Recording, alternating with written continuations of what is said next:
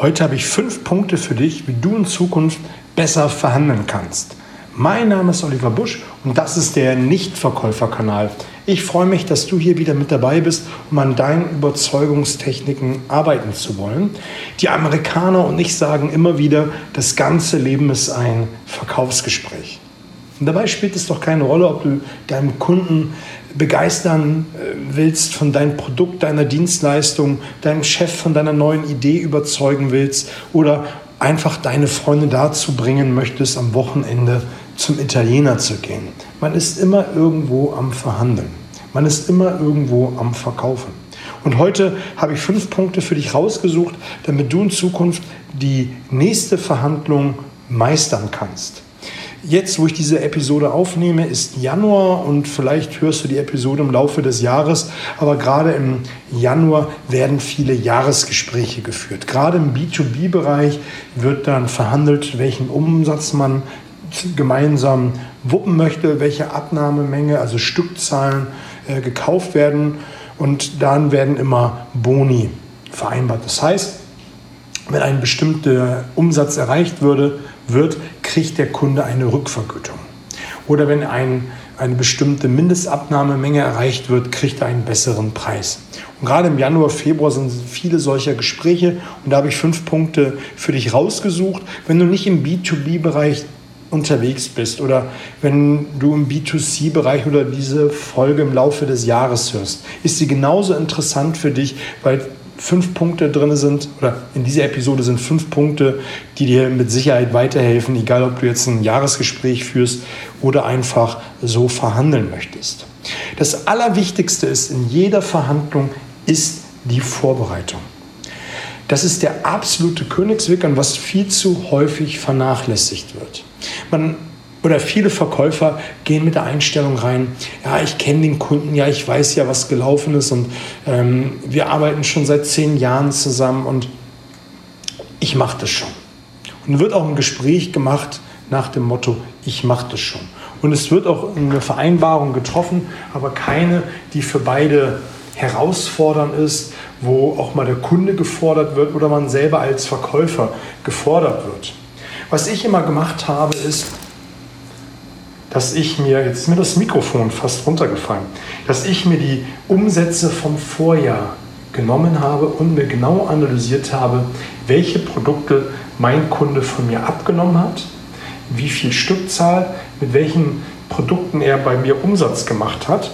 Und dann habe ich mir angeschaut, wo noch Potenzial ist. Und das war dann mit die erste Grundlage für das Gespräch welches ich dann geführt habe, nämlich geschaut habe, wo hat der Kunde jetzt noch Potenzial.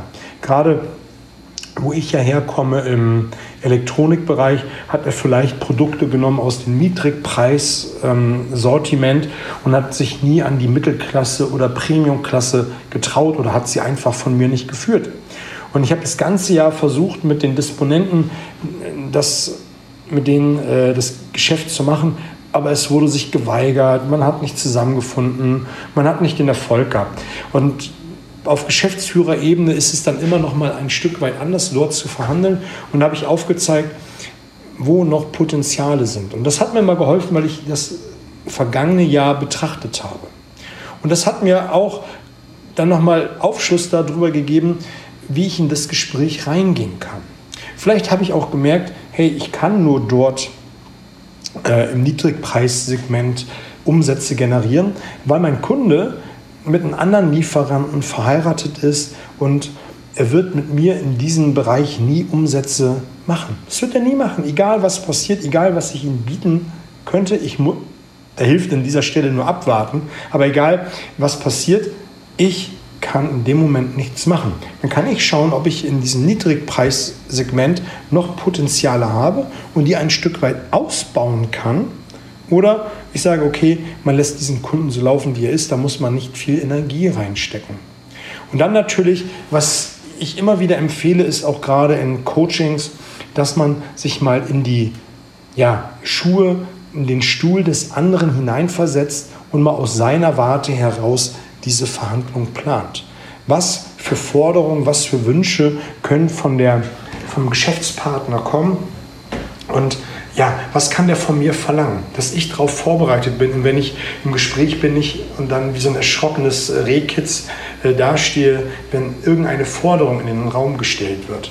Wenn ich mir das einmal im Vorfeld überlege und ganz genau weiß, was die Punkte sind, die da kommen könnten, dann ist es enorm hilfreich. Also das Erste ist, was du machen solltest, ist in einer Verhandlung dir das Vorjahr anschauen. Gerade wenn du den Kunden schon länger kennst. Und viele machen den Fehler, die machen nach dem Motto, läuft schon irgendwie, ich mache das schon. Und dann läuft es auch schon wie, irgendwie mache ich schon. Und schau dir an, wo hat dein Kunde Potenziale? Welche Produkte hat er nicht gekauft? Und hinterfrage, warum war das so? Vielleicht hast du es einfach vernachlässigt, weil man sich mit dem Kunden so eingegruft hat und das Tagesgeschäft gemacht hat und mal ein bisschen mehr, mal ein bisschen weniger Umsatz gemacht hat und einfach das Tagesgeschäft mal laufen lassen hat. Und das kann immer wieder mal passieren, dass es so ist, aber gerade so ein Jahresgespräch, wenn man nochmal zusammensitzt, einmal Revue passiert und dann auch die Strategie für das kommende Jahr plant, dass man sich da einmal Gedanken drüber macht. Und dritter Punkt, ist der Kunde überhaupt dazu in der Lage, diese Produkte zu führen und will er das überhaupt? Und wenn du dann in die Verhandlung gehst, und dann kommen wir auch zu Punkt Nummer zwei, sammel am Anfang Informationen, so viel wie du kriegen kannst. Und dabei ist ganz, ganz wichtig, dass du nicht Informationen erfragst, die du im Vorfeld in der Vorbereitung ergoogeln kannst, ähm, aus deinem CRM-System erlesen kannst. Das ist tödlich. Der Kunde fühlt sich dann irgendwann gelangweilt, abgenervt, dass du Fragen fragst, die du eh schon weißt stelle Fragen, wie zum Beispiel, wenn er mit äh, bestimmten Produktgruppen mit dir nicht Umsätze macht. Wieso das so ist, wo er da erfolgreich ist und schmier da auch so ein bisschen, ja, Honig ums Maul, wie man das schon so schön sagt, oder einen Bauchpinsel ein wenig, um diese Informationen zu bekommen. Und das ist immer eine sehr, sehr gute Strategie. Das möchte ich dir am Rande verraten, dass man am Anfang an immer die Sympathiekarte spielt. Wenn du sympathisch, offen, ehrlich, authentisch bist und letztendlich an dieser Stelle nochmal, lass mir das gesagt sein, willst du etwas vom Kunden. Du möchtest mit ihm zusammenarbeiten, du möchtest mit ihm zusammenarbeiten und da darfst du freundlich sein. Das soll nicht heißen, dass du dich die ganze Zeit äh, niedermachen, äh, drangsalieren musst in der Verhandlung. Nein, man kann aber freundlich und bestimmt sein. Und das ist in der Verhandlung, wenn du immer diese Sympathiekarte freundlich, aber bestimmt bist, kriegst du alle Informationen. Du kriegst alle Informationen, wenn du freundlich bist, wenn du die Sympathiekarte spielst. Und je mehr Informationen du sammelst, kannst du aufs, auf der äh, Grundlage deiner Vorbereitung viel, viel einfacher Entscheidungen treffen. Der dritte Punkt ist, lass dich nicht unter also unter Zeitdruck setzen. Es gibt nämlich zwei Varianten, das ist der dritte und vierte Punkt, gehen da so ein bisschen einher, ist, dass Termine bewusst auf einen späten Nachmittag gesetzt werden. Ähm, dass man ähm, ja, einen Termin einberaumt und äh, den nächsten Tag gleich mit, wenn du eine längere Anreise hast. Dass man ähm, ein möglichst kurzes Zeitfenster lässt, wo man weiß, dass das Zeitfenster nicht ausreichend ist. Und das darfst du und sollst du direkt kommunizieren. Lass das nicht mit dir machen. Finde einen neuen Termin, mache einen neuen Terminvorschlag. Dann wiederhole ich mich gerade. Also finde dort einen neuen Termin und ja, lass sowas nicht mit dir machen. Sowas wird ausgenutzt. Genauso ein beliebter Trick ist, dass man den Geschäftspartner ein bisschen unter Druck setzen will, indem man ihn warten lässt. Und ich kenne das so genüge, dass man mich hat warten lassen. Ich bin dann nach 10 Minuten, das ist der Tipp an der Stelle, wenn du den Termin hast, geh nach 10 Minuten, meinetwegen 15 Minuten spätestens zur Vorzimmerdame, zu einem Mitarbeiter und sagst, wir haben um 11 Uhr einen Termin gehabt, ich warte jetzt schon 10 Minuten, könnten Sie bitte erfragen, wie lange das noch dauert oder wann der Termin denn jetzt losgeht. Und wenn du keine fundierte Aussage hast, warum etwas ist, dann mach einen neuen Termin. Das ist der erste Test, den Einkäufer und auch gerade Geschäftsführer, Verhandlungspartner machen, dass man testet, wie lässt man sich mürbe machen. Und wenn du sagst, okay, dann müssen wir einen neuen Termin machen, wirst du oft feststellen, oh Wunder, da wird nochmal ganz hektisch äh, zum Telefon gegriffen und wird, wird signalisiert, äh, hey, die wollen jetzt gehen, äh, was soll ich denn jetzt machen? Ganz häufig kommt dann äh, von dem Mitarbeiter, von der Vorzimmerdame, ja, ähm, in einer Minute sind die da. Und zack, man ist im Termin. Aber habt den Mumm, geh nach zehn Minuten hin und sag, wir haben seit 11 Uhr einen Termin, ich möchte jetzt den Termin oder verschieben den. Egal um was es geht. Es ist so immens wichtig.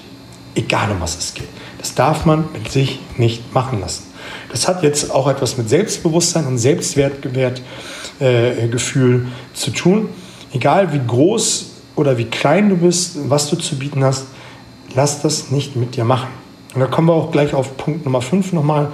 Der vierte Punkt ist, es auch mit Zeitdruck erlaube dir Pausen zu machen in Verhandlungen. Wenn mehrere Forderungen, gerade wenn du mit mehreren Verhandlungspartnern gegenüber sitzt und du vielleicht auch mit mehreren Kollegen beim Kunden bist oder eins zu eins verhandelst und dort kommen mehrere Forderungen auf einmal, mach keine unüberlegten Zugeständnisse.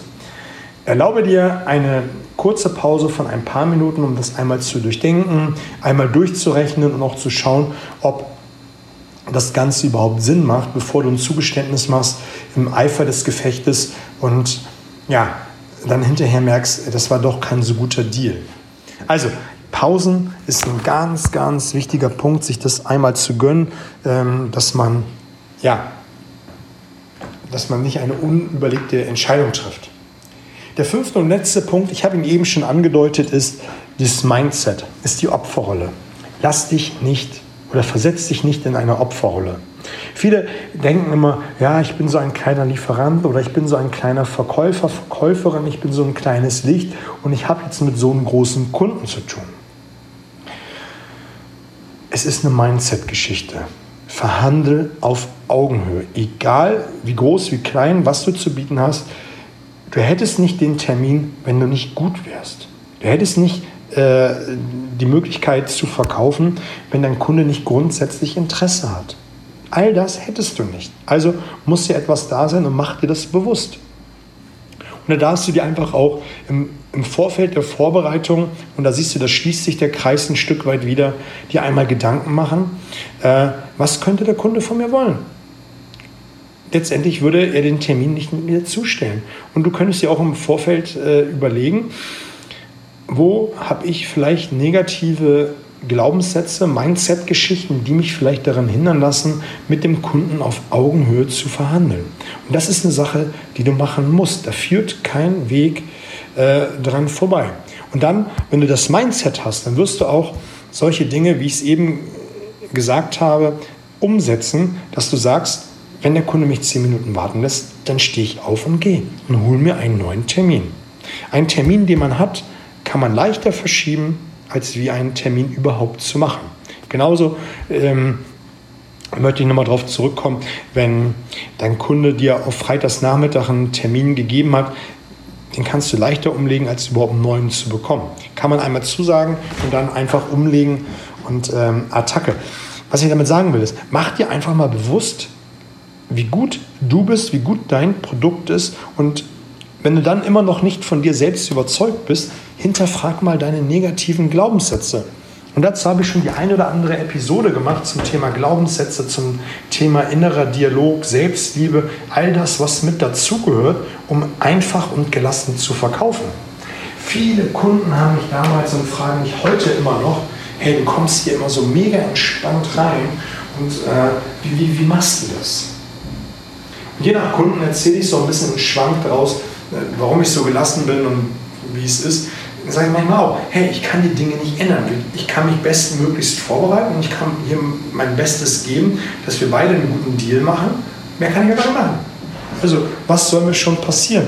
Und das bringt mir einfach eine richtige Gelassenheit, ein gutes Business zu machen.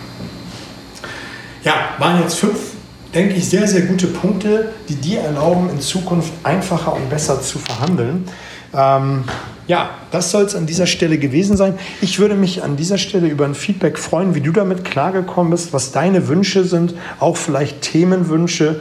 Mich würde es freuen, wenn du mich auf Instagram likes, also verfolgst und auch ähm, mir eine 5-Sterne-Bewertung hier bei iTunes gibst. Ansonsten komm gut ins neue Jahr, fette Beute, alles Gute.